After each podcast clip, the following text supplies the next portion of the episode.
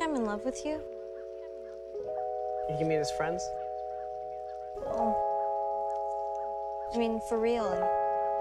Because you're like the coolest person I've ever met. And, and you don't even have to try, you know?